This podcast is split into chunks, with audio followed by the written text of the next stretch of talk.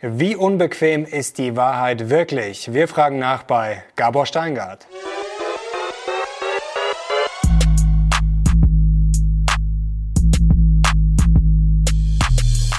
Servus Leute und herzlich willkommen in einem brandneuen Video der Mission Money. Wir sind heute zurück mit einem sehr spannenden Gast. Sein Name ist Gabor Steingart. Ihr kennt ihn sicherlich alle. Er war Chefredakteur und Herausgeber des Handelsblatts und jetzt ist er sehr erfolgreich unterwegs mit seinem Medienunternehmen Media Pioneer und ihr kennt wahrscheinlich auch das Morning Briefing. Die meisten von euch den Podcast höre ich persönlich auch sehr gerne. Herzlich willkommen, Gabor Steingart. Ja, Hallo nach München. Tagchen. Freut uns sehr. Sie haben ein neues Buch geschrieben. Das ist der Grund, warum wir uns vor allem heute unterhalten. Die unbequeme Wahrheit. Ähm, ich würde jetzt mal kurz mit einem Zitat anfangen. Sie schreiben zum Beispiel, wie in einem Stück aus dem Repertoire des Hamburger Ohnsorg-Theaters spielt man die alte Bundesrepublik nach. Jeden Abend dieselben Gäste, die alten fragen das bequeme Sofa mit den kleinen Karos. Welche Wahrheit oder welche Wahrheiten sind denn so unbequem, dass man die jetzt fast schon gefühlt vertuschen muss aus Ihrer Sicht? Naja, die Regierung tut so, als ob nach Corona wie vor Corona sein wird. Und deswegen narkotisiert man äh, einerseits die Beschäftigten mit Kurzarbeitergeld für zwei mhm. Jahre, das ist kein Kurzarbeitergeld mehr, das ist ein bedingungsloses Grundeinkommen. Äh, und man narkotisiert Konzerne, die schon vorher im Trudeln waren, wie ThyssenKrupp zum Beispiel, eigentlich dem Untergang geweiht. Und man tut so, als ob, als ob man mit Geldeinsatz tatsächlich Vergangenheit kaufen kann. Aber genau das wird nicht passieren und es wird ein böses Erwachen geben. Das Einzige, was von dieser Art äh, Pandemiebekämpfung übrig bleiben wird, äh, sind äh, monsterhohe Schulden, mhm. die eigentlich keiner von uns real wirklich abbezahlen kann. Ähm, und was übrig bleibt, ist eine Wirtschaftsstruktur, die aus dem Industriezeitalter stammt, die wir dann konserviert haben und die überhaupt nicht zu zukunftsfähig ist. Das heißt, das ist insbesondere für, für Ihre Generation und für meine Kinder äh, ein, ein, Desaster. Wir haben ein Virus bekämpft und haben uns damit äh, zurück in die Vergangenheit katapultiert. Mhm. Da kommen wir gleich noch im Detail dazu. Kurz mal zu einem Unternehmen, das Zukunft haben könnte. Delivery Hero, die sind vor kurzem in den DAX aufgestiegen. Das haben Sie relativ hart kritisiert. Äh, vielleicht können Sie das noch mal kurz erklären, warum. Ja, das ist äh, sicherlich ein äh, flottes äh, und äh, auch ehrgeiziges Unternehmen, aber das gehört auf gar keinen Fall äh, in den DAX. Ähm, und zwar aus drei Gründen. Erstens, das Unternehmen hat äh, noch kein Geschäftsmodell gefunden, das Gewinne erwirtschaftet. Die haben noch nicht einen Cent erwirtschaftet. Zweitens, ähm, im DAX ist eigentlich die, die Premium-Liga der deutschen Unternehmen versammelt.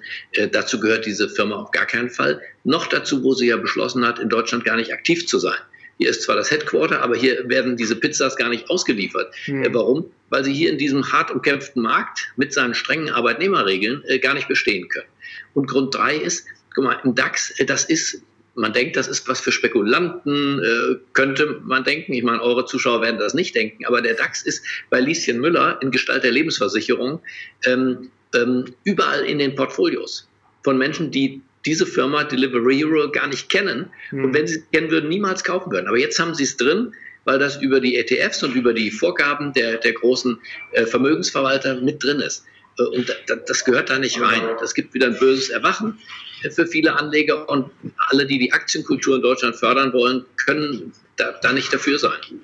Aber jetzt haben wir das ja das Problem, Sie haben gerade schon ThyssenKrupp angesprochen. Man hat natürlich bei der Premium-Liga, bei der Elite hat man natürlich die Daimlers und Co. im Kopf. Aber die haben ja durchaus auch Probleme. Also ist dieses Premium von früher auch noch das Premium von morgen? Nein, ist es natürlich nicht. Aber das Premium von morgen können wir auch jetzt so nicht erzwingen. Hm. Äh, das Premium von morgen ist, äh, sind natürlich äh, ähm, Firmen, wie wir sie tatsächlich in Deutschland in dieser Größe, in der DAX-Größe im Moment gar nicht haben. Wir haben eine Menge äh, interessanter Firmen, Get Your Guide und so weiter. Viele interessante auch, auch Einhörner mittlerweile. Ein paar, aber äh, die, sind, äh, die sind eben noch nicht in der Liga. Das kann man nicht erzwingen. Trotzdem ist klar, was in der Frage mitschwingt, ist ja richtig. Der heutige DAX ist auf gar keinen Fall die Premium-Liga von morgen. Das mhm. ist die Premium-Liga, die wir mitgerettet haben äh, aus, aus dem letzten Jahrhundert. Ist ja schon 20 Jahre vorbei. Jetzt haben Sie auch einen sehr schönen Satz geschrieben. Der Börsenkapitalist hält die Weltkarte in der Hand. Er interessiert sich für wenig mehr als für Profit in seiner kristallinen Form. Die Stollen der alten Industrien lässt er zurück wie das ausgebeutete Flussbett des Klondike River. Ähm, gefühlt haben ja die Aktionäre in den letzten Jahren äh, gutes Geschäft gemacht. Das wird ja auch von vielen kritisiert. Aber investieren Sie selber auch an der Börse? Also gefühlt ist es ja momentan eigentlich ein Muss, auch wenn man vielleicht die Umstände durchaus kritisch sehen kann. Also ich, ich bin natürlich investiert und finde auch äh, Aktien eine, eine, prima Geschichte, um nicht zu sagen, das ist für viele unserer, unserer Probleme die Lösung. Ja, von der, von der Arbeit, Arbeitskostenseite zu wechseln auf die Kapitalseite. Das Kapital ist mobil, unsere Arbeitsgesellschaft ist es nicht. Unsere Arbeitsgesellschaft wird älter, das Kapital erneuert sich wie von Zauberhand immer wieder selbst. Und wenn es nicht bei uns passiert, im, äh, im Ruhrgebiet, dann passiert es in Vietnam, in Malaysia, im Silicon Valley, in Vietnam, in Istanbul, I don't know. Ähm, und deswegen bin ich auch investiert, aber, aber nicht an diesem ausgelaugten äh, Klondike River hierzulande. Hm. Das ist ja oft leider meistens die beste Idee, nicht zu viel Deutschland im Depot zu haben.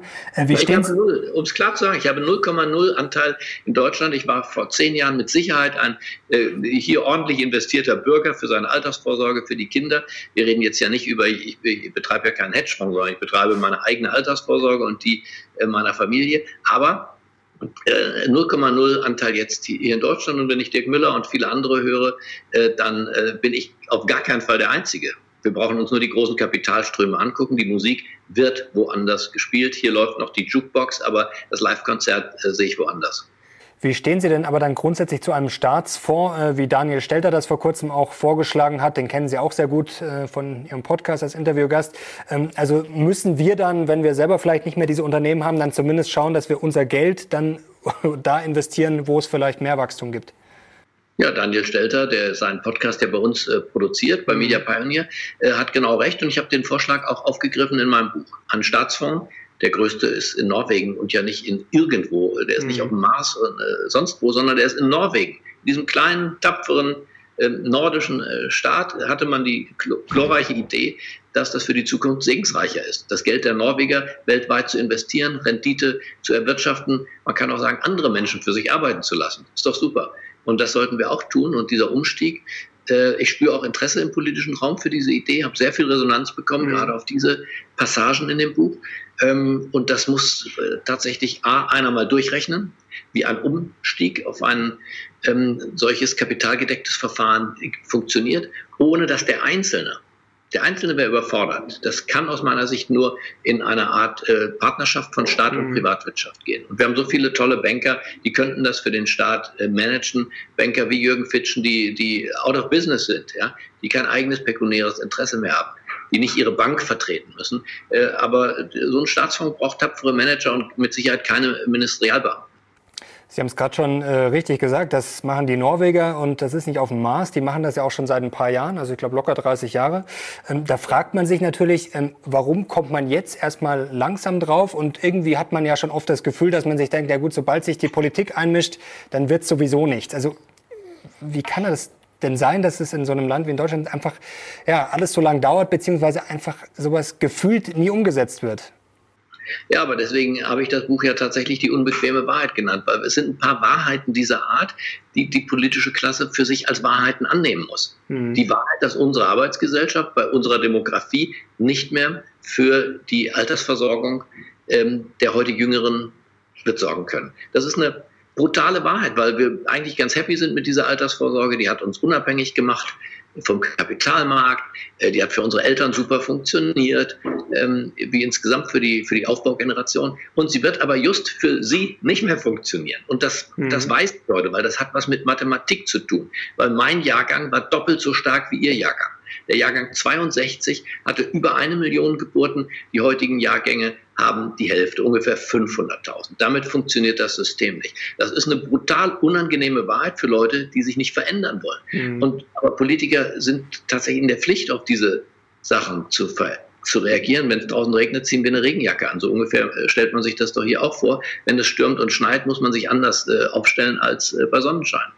Das wollen wir hoffen. Das, da ja, aber das passiert gerade nicht. Das passiert ja, gerade nicht. Die Regierung marschiert äh, sozusagen mit ihrer Narkosespritze durchs Land in, in, in Bermuda-Shorts. Kommen wir zu den Notenbanken, denn die gehen auch mit einer großen Spritze oder besser gesagt mit vielen Kanonen schon seit Jahren durch die Gegend. Äh, Sie haben das sehr martialisch, sag ich mal, ausgedrückt in Ihrem Buch. Mit Eisen und Blut hat man durch die Notenpresse ersetzt. Warum finden Sie denn diese Geldpolitik so gefährlich? Also zumindest in den letzten Jahren könnte man jetzt auch sagen, hat es ja eigentlich vorläufig gut funktioniert. Ja, ich will das Bild mit dem Eisen und Blut, das war ein, ein Zitat von, von Bismarck, mhm. ähm, dass äh, sozusagen die großen Machtverschiebungen auf der Welt mit dem Militär, also mit Eisen und Blut, äh, mit Toten und mit Rüstung äh, erkauft werden. Ähm, damals ist man in fremde Länder marschiert, um was zu tun. Äh, aus einem einzigen Grund, um sich zu bereichern. Äh, entweder hat man Menschen versklavt oder Bodenschätze genommen oder Land für die eigene Bebauung dadurch gewonnen. Und dieses Ziel, also die Kolonialisierung ferner Länder, das erreicht man heute mit der Notenpresse. Wir kolonialisieren die Zukunft, wir besiedeln ein Land, das es noch gar nicht gibt, indem wir mit dem Geld so weit vorgreifen, nicht nur vor unsere Generation, sondern für die nächsten fünf, sechs bis zehn Generationen, je nachdem, wie lange die Geldflutung weiterläuft. Wir kolonialisieren eine Zukunft, also wir beuten eine Zukunft aus, die erst noch entstehen muss. Das ist viel cleverer als die Kriegsführung. Das hat die Kriegsführung abge, abgelöst. Man kann heute praktisch Generationen ausbeuten, die noch nicht geboren sind. Man bringt die nachher in eine Art Zinsknechtschaft, äh, denn der Kram wird einer abbezahlen müssen. Äh, wenn das Wort Corona längst aus unserem Sprachgebrauch äh, verschwunden ist, ähm, wird man diesen jungen Menschen in der Schule erklären, warum sie ähm, 80 Prozent ihres Einkommens äh, abgeben müssen. Aber glauben Sie wirklich, dass das passiert? Also eigentlich wenn man jetzt mal logisch denkt, diese Schulden kann ja gar niemand mehr zurückzahlen. Also wird das dann trotzdem passieren oder wird das dann einfach irgendwann gestrichen? Wird es dann einfach ein ganz neues System geben? Denn die Schulden sind ja deutlich höher als sämtliche Vermögen. Also das ist ja quasi unmöglich, das äh, zu stemmen. Na, noch sind die Schulden von Deutschland nicht höher als die Vermögen. Ja, in die Deutschland Vermögen, nicht, nee, das stimmt. Ne, die, die Vermögen in Deutschland sind schon hoch. Naja, wenn man es einfach streicht, das klingt so einfach, aber auf die, dieses Geld, das an den Kapitalmärkten aufgenommen wird, äh, um Kurzarbeitergeld zu zahlen oder anderes, das ist ja echtes Geld. Mhm. Also das ist Geld, das zumindest echt aufgenommen wird, auch wenn es die EZB äh, aufnimmt oder aufkauft. Dieses Geld, wenn man das einfach streicht, wird trotzdem einer enteignet. Also da, da verlieren echte Leute echtes Geld. Insofern ist das mit dem Streichen, das haben wir ja am Beispiel Griechenland vor ein paar Jahren mhm. durchexerziert, ähm, dem Kreditnehmer Griechenland standen ja echte Kreditgeber gegenüber. Ähm, das konnten aber auch Lehrer aus den USA sein, mhm. die über einen Alterspensionsfonds äh, Staatsanleihen in Griechenland gekauft hatten. Also insofern, so leicht ist das nicht mit dem Streichen das, ich glaube nicht an, an, an Wunder. Ich glaube, dass wir das Geld nicht einfach so loswerden. Äh, und wenn, wäre das praktisch schon jetzt äh, die Vorbereitung eines, eines, eines Milliardenbetruges an den Leuten, die, die das Geld geben. Auch da wieder im Übrigen die Lebensversicherung. Wer kauft denn die Staatsanleihen? Äh, zwangsweise, qua Gesetz vorgegeben, weil besonders besicherte Anleihen kaufen das die kleinen Leute mit ihren, mit ihren Lebensversicherungen dass das ein riesiges Experiment ist, da sind wir uns, glaube ich, alle einig und dass das viele Leute nicht mehr verstehen nach dem Motto, ja gut, wenn das so einfach ist, dann drucken wir uns alle 5000 Euro pro Monat, dann muss keiner mehr arbeiten und dann sind wir alle im Wolkenkuckucksheim. Aber die Frage ist natürlich immer, was wäre jetzt die Alternative gewesen, beziehungsweise wäre es besser gewesen, die umzusetzen? Also was wäre sozusagen Ihre persönliche Alternative jetzt zu diesen neuen Schuldenmachen gewesen? Ne, die, ich glaube schon, dass man Schulden macht in dieser Situation. Punkt mhm. eins. Also die schwarze Null wäre jetzt nicht meine Rezeptur. Ich bin ja kein Purist und bin auch äh, Realist genug. Schulden machen ist das eine. Die Frage ist, wofür? Ähm, und äh, ich glaube, dieses Geld, das jetzt in Vergangenheit äh, ausgegeben wird, hätte man besser in Zukunft investiert, sprich in eine beschleunigte Digitalisierung. Ähm, man muss mal einen Vergleich sehen. Die Lufthansa kriegt ungefähr das zweieinhalbfache dessen, was die Schulen für die Digitalisierung bekommen. Äh, obwohl wir gar nicht wissen, ob die Lufthansa ein Geschäftsmodell hat mhm. äh, in Größe. Ähm, ich, ich, will der Lufthansa nichts Böses, aber das ist, ist das für den Steuerzahler 12, 13 Milliarden jetzt wert? Die Schulen kriegen 5 Milliarden. Und wir alle wissen, wie jämmerlich diese Schulen äh, in Sachen Digitalisierung aufgestellt sind. Tolle Lehrer, super Schüler, äh, die Gebäude, naja, aber bei der Digitalisierung ist, ist einfach zu wenig da. So kann aus diesem Jahrgang nichts werden. Und Corona wäre so eine Chance gewesen, diese Gelder zu nehmen. Bei CO2 ist dasselbe. Wir, wir haben uns ein Wahnsinnsziel gesetzt, CO2-frei zu werden. Ähm, Clemens Fuß in seinem neuen Buch führt genau aus, was passiert. Äh, wir werden CO2-frei. Äh, dadurch wird der Ölpreis weltweit sinken, weil, äh, weil Europa sagt Tschüss Erdöl. Mhm. Und äh, damit ist das für andere super attraktiv. Erstens die Produktion zu übernehmen, mhm. die bei uns dann fliehen wird, und B, von diesen äh, gesunkenen Energiepreisen äh, zu, profitieren. Die Welt ist eben keine, es ist nicht so eine einfache Gleichung. Diese ganzen einfachen Wahrheiten funktionieren nicht. Das ist mein Appell, äh, wenn man so will, das äh, auch für uns zuzulassen, dass die Dinge komplexer sind. Hm. Jetzt sind Sie ein äh, Top-Journalist, führen auch viele Gespräche. Jetzt würde ich Sie mal fragen, ähm, ist das wirklich äh, diese Gefahr so weit in die Zukunft verschoben oder ist die vielleicht viel näher, als viele denken? Äh, Stichwort Insolvenzwelle, jetzt merken wir, Corona geht wieder los. Also wie schnell könnte uns das jetzt vielleicht schon im Herbst oder Winter einholen? Naja, die deutsche Volkswirtschaft, muss man wissen, steht schon auf sehr soliden Füßen, nach mhm. wie vor. Ähm, also da sind mal andere vor uns dran, äh, wenn es darum geht, in die Knie zu gehen. Deutschland ist der Länder of Last Resort für diesen Kontinent, ähm, dank äh, des Fleißes insbesondere im Übrigen der Familienunternehmen. Gar nicht der äh, DAX-Firmen, über die wir jetzt gesprochen haben, sondern ich denke eher an den S-DAX, an den M-DAX ähm, oder auch an privat geführte und verwaltete äh, kleinere Unternehmungen oder mittlere Unternehmen. Äh, das ist unsere Stärke. Und deswegen steht Deutschland sehr robust da. Die Vermögenswerte des Landes sind gigantisch. Ja, mhm. Wenn ich Boden und alles dazu rechne, ähm, ist, sind das wirkliche Vermögenswerte. Insofern ist mir um Deutschland nicht bange. Ich glaube nicht an den Crash, ich glaube nicht an die Apokalypse. Ich glaube, dass wir Zeit haben zu reagieren aber eben nicht ewig. Mhm. Ähm, kann das nicht, nicht dauernd rausschieben. Und es wäre jetzt eine gute Gelegenheit aus meiner Sicht, äh, reinen Tisch zu machen und mit ein paar Dingen, äh, von denen alle Politiker, Frau Merkel weiß, was wir beide über die Rente wissen, weiß Herr Scholz, weiß Frau Merkel. Sie wissen es. Aber sie trauen sich nicht öffentlich darüber zu sprechen. Wo wäre denn jetzt für Sie so der erste Hebel? Denn es ist natürlich in der Theorie mal ganz einfach. Aber wo müsste man denn jetzt mal praktisch an, also wo könnte man heute noch anfangen, um mal sozusagen diesen ersten Schritt zu gehen? In einer, in einer Kommunikation, die, die der Wahrheit verpflichtet ist und nicht mhm. äh, dem, was gestern richtig war, indem man tatsächlich ein Gespräch darüber beginnt, ähm, dass wir unser Leben ändern müssen. Und die Pandemie und ich sage mal auch die Ruhe und die Stille, die, die zum Teil da war und immer noch da ist. Wir reisen nicht mehr so viel, die Leute sind mhm. nachdenklicher, äh, die Leute haben vieles ertragen auch in dieser Zeit. Äh, warum sollen sie jetzt nicht ertragen, dass wir über Altersvorsorge sprechen, dass wir auch über Anstrengung sprechen? Ja, über die Digitalisierung kommt ja nicht einfach so, sondern das bedeutet auch eine Anstrengung, darüber zu sprechen. Ich würde bei der Bildung anfangen, bei den Jugendlichen anfangen. Ich würde die 60, 70, 80-Jährigen können wir komplett in Ruhe lassen. Warum sollen wir die jetzt mit diesen Dingen behelligen? Außer im Kopf verstehen. Aber die müssen jetzt nicht äh, Chinesisch lernen. Die müssen auch, auch keinen Coding-Kurs machen. Mhm. Aber jeder, der 16, 17 ist, aus meiner Sicht, muss verstehen, wie ein Computer ist. Dass wir nur lernen, wie wir Apple bedienen und dass wir Google optimieren, ist doch, ist doch ein Armutszeugnis. Wir waren mal Pioniere und sind jetzt Follower.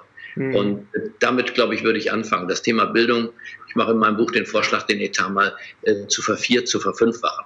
Nicht ein paar Milliarden, sondern wirklich äh, ein Thema zu setzen hier. Ein Thema, das für dieses Land zukunftsentscheidend ist. Und ich glaube, die Kraft hätten wir, die finanzielle Kraft hätten wir, auch die kommunikative, nicht tausend Themen gleichzeitig. Wir beginnen mal bei Digitalisierung und, und Bildung. Mhm. That's it. Sie schreiben in Ihrem Buch ja auch äh, ganz konkret, orientierungslos treibt Europas größte Volkswirtschaft, also Deutschland auf dem Weltmeer, wie ein Schiff, dessen Anker sich im Sturm losgerissen hat. Ähm, auf der einen Seite sind Sie jetzt sehr pro Digitalisierung, aber Sie haben auch durchaus die Digitalisierung ja schon auch sehr kritisch beleuchtet in diesem Buch. Also ist es jetzt mehr Chance oder Risiko? Denn natürlich wird es auch viele Arbeitsplätze kosten. Ja, genau. Das ist die, diese unbequeme Wahrheit, dass die Digitalisierung tatsächlich nicht zu einem äh, Preis Null kommt. Mhm. Äh, sie einfach über uns kommt, also die anderen machen Digitalisierung und wir folgen ihr, ähm, aber dann folgen wir ihr nur äh, tatsächlich auf der Opferseite. Die künstliche Intelligenz wird viele Jobs äh, beseitigen. Äh, so wie damals die Industriegesellschaft die Jobs der Bauern und der Landfrauen ja, gekostet hat. Das waren 90 Prozent der Jobs, heute sind es drei Prozent. Und genau über diese Geschichte wiederholt sich hier. 90 ähm, Prozent unserer Jobs sind Industriejobs oder Dienstleistungen, äh, industrienaher Bereich, Zuliefergeschichten. Das wird wegfallen äh, und wird ersetzt werden. So. Und wir haben die Wahl, Opfer zu sein oder Täter zu sein. Und äh, Täter werden wir, indem wir uns damit beschäftigen, mhm. indem wir ganz anders lernen und indem wir zum Meister dieser Maschinen werden, indem wir diese Maschinen konstruieren. So wie wir heute auch im Maschinenbau. Ja, das Auto haben wir ja auch erfunden. Im Bereich der künstlichen Intelligenz haben wir gar nichts erfunden im Moment. Oder wenn dann in Kleinstdosierungen äh, Dinge. So, und, und dieses neue Zeitalter, insofern ist die Frage ja genau richtig. Das, das, das kommt zu einem Preis, das hat enorme Chancen und genauso große Risiken, wenn es einer nicht beherrscht. Das ist wie, als wenn sich die Spielregeln ändern. Äh, wenn wir von Fußball auf Basketball gehen, dann muss der Ball ausgewechselt werden, die Spielregeln wechseln und vielleicht ist der ein oder andere Spieler dann auch gar nicht richtig eingesetzt. Mhm.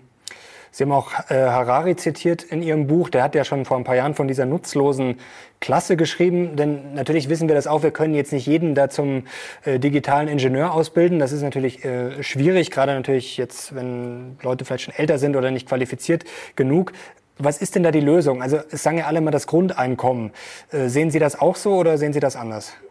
Auf gar keinen Fall. Das Grundeinkommen ist ja wie das Kurzarbeitergeld für alle. Mhm. Das, das Grundeinkommen ist, das ist die letzte Notmaßnahme des, des Sozialstaates, die dann allerdings direkt zur Überforderung führt. Harari haben Sie erwähnt. Ich habe ihn besucht in, in, ähm, in Tel Aviv, mhm. ähm, mit ihm über sein Buch dort gesprochen. Ähm, ein ganz schlauer Historiker eigentlich, ein Professor dort an der Universität, ein erfolgreicher Buchautor und der beschreibt genau das, was passiert. Ähm, wir müssen tatsächlich diese Mensch-Maschine, die da gerade entsteht, und die entsteht nicht, ob wir Ja sagen oder Nein, die entsteht. Ähm, und wenn wir ihr Meister werden wollen, dann müssen wir uns mit ihr beschäftigen und äh, in ihren Bauplan einsteigen. Und ich glaube, dass wir es hinkriegen. Äh, wenn die Bauern vor, vor 200 Jahren gesagt hätten, wir werden nie Industriearbeiter, ich weiß gar nicht, wie man Stahl erzeugt, dann war das Punkt 1758 richtig. Aber 100 Jahre später, siehe da, äh, wir beide wissen schon kaum, wie die Saatfolge bei Korn und bei Gerste funktioniert. Das heißt, diese Fähigkeit haben wir beide verloren. Hm. andere gewonnen. Also insofern die Aussage, das schaffen wir Deutschen nicht, warum sollen wir das nicht schaffen? Natürlich schaffen wir das. Ich bin ganz sicher, dass wir das schaffen.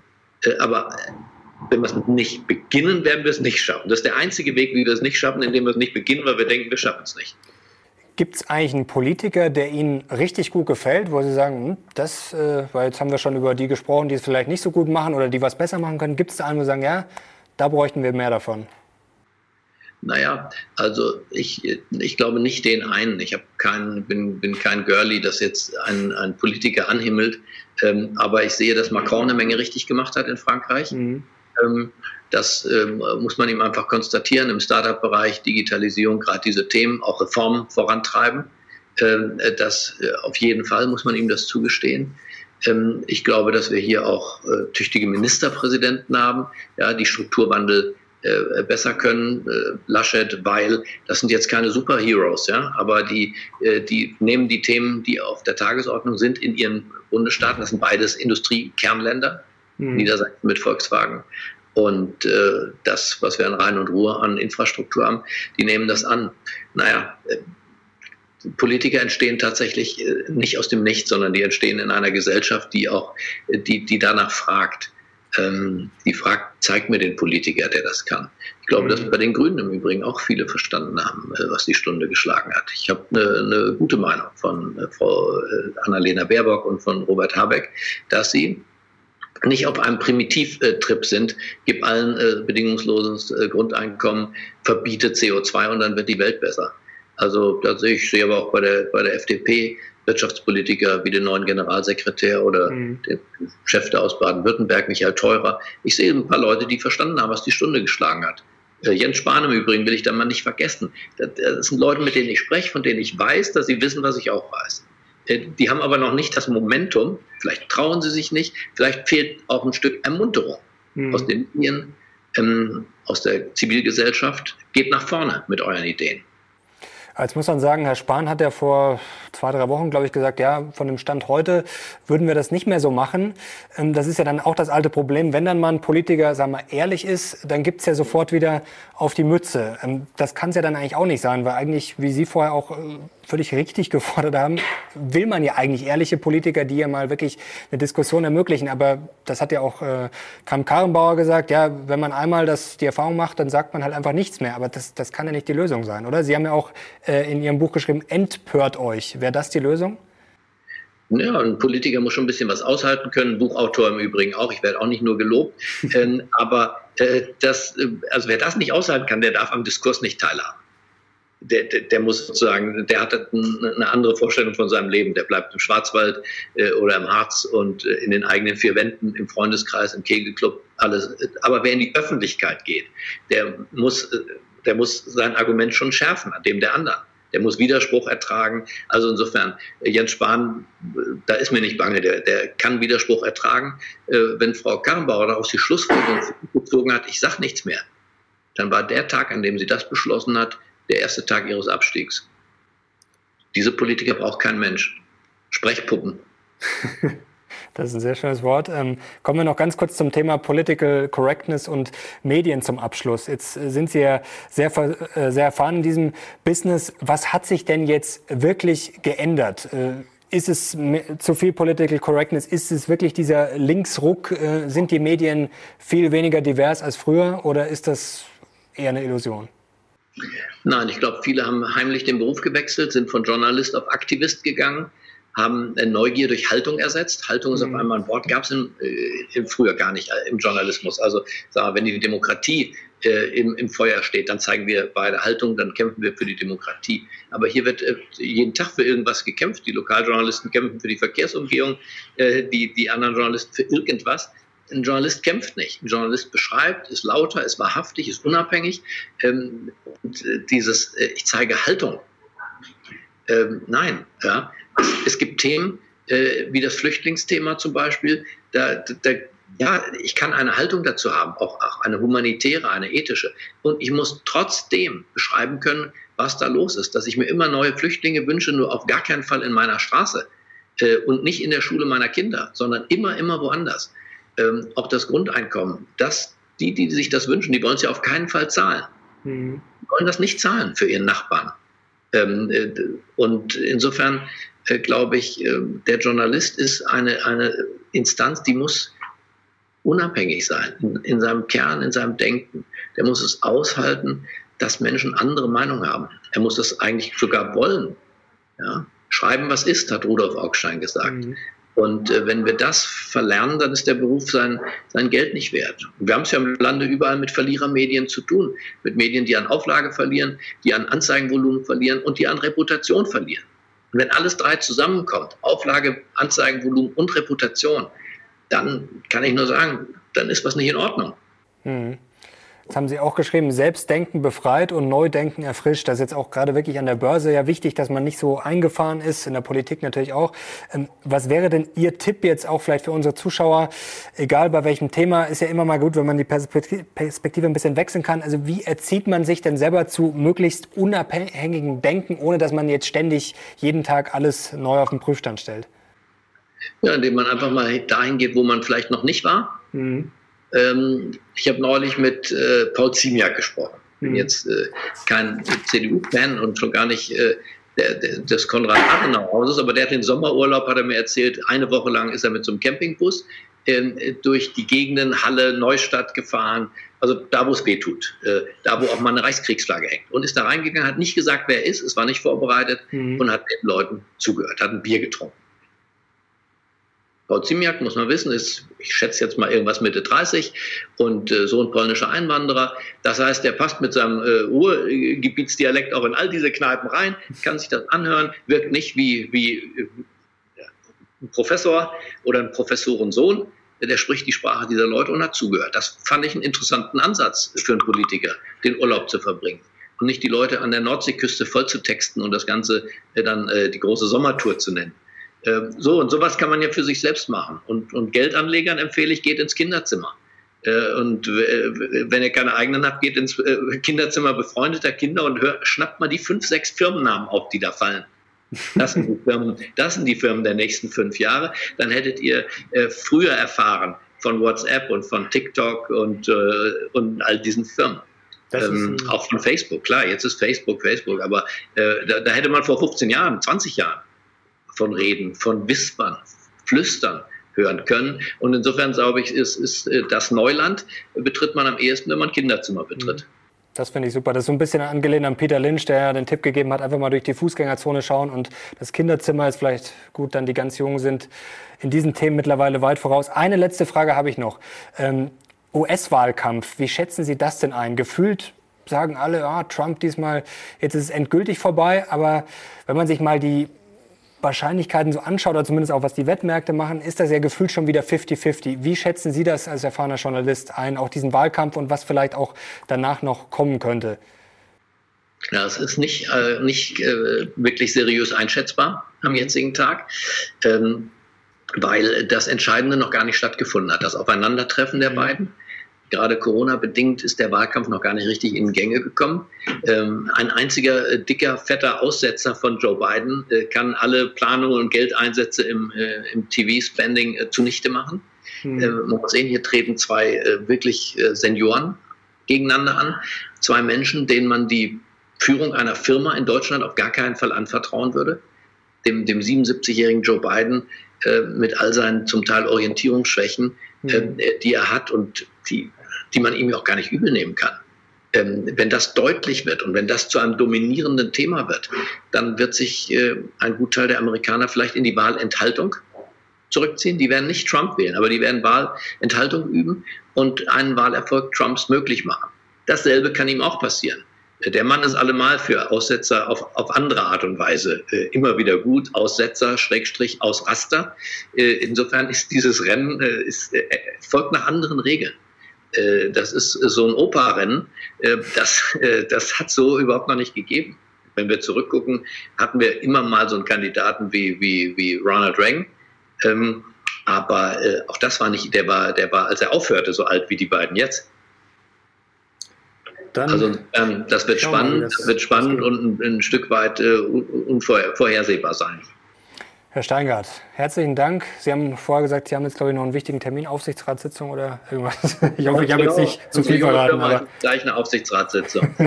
Dann viel Vergnügen dabei, gutes Gelingen und natürlich auch gutes Gelingen mit Ihnen, Ihrem Buch. Hat mir großen Spaß gemacht, ist auch wirklich sehr vergnüglich und sehr gut, äh, sehr gut lesbar, ist untertrieben, also wirklich gut geschrieben. Kann ich euch nur empfehlen. Herzlichen Dank, Ihnen alles Gute. Ja, und vielleicht eins noch zum Abschluss. Wer das ja? Buch gelesen hat und seine eigenen Gedanken dazu hat. Äh, ich bitte darum, mir zu schreiben. Hm. Äh, g.steingart.mac.com ist meine private E-Mail-Adresse, g.steingart.mac.com, Mac mhm. von Apple, äh, was mich das interessiert. Ich spreche die Leute sehr direkt an. Ich habe das Buch als eine Rede geschrieben, lieber Freund, mhm. liebe Freundin. Und insofern bin ich auf die Gegenrede gespannt. Dankeschön. Also, jetzt habt ihr eine Hausaufgabe, Leute. Danke Ihnen, danke euch fürs Zuschauen. Daumen nach oben, wenn euch das Interview gefallen hat. Herr Steingart, alles Gute und wir sind jetzt raus. Bis zum nächsten Mal. Macht's gut. Ciao. Bye bye.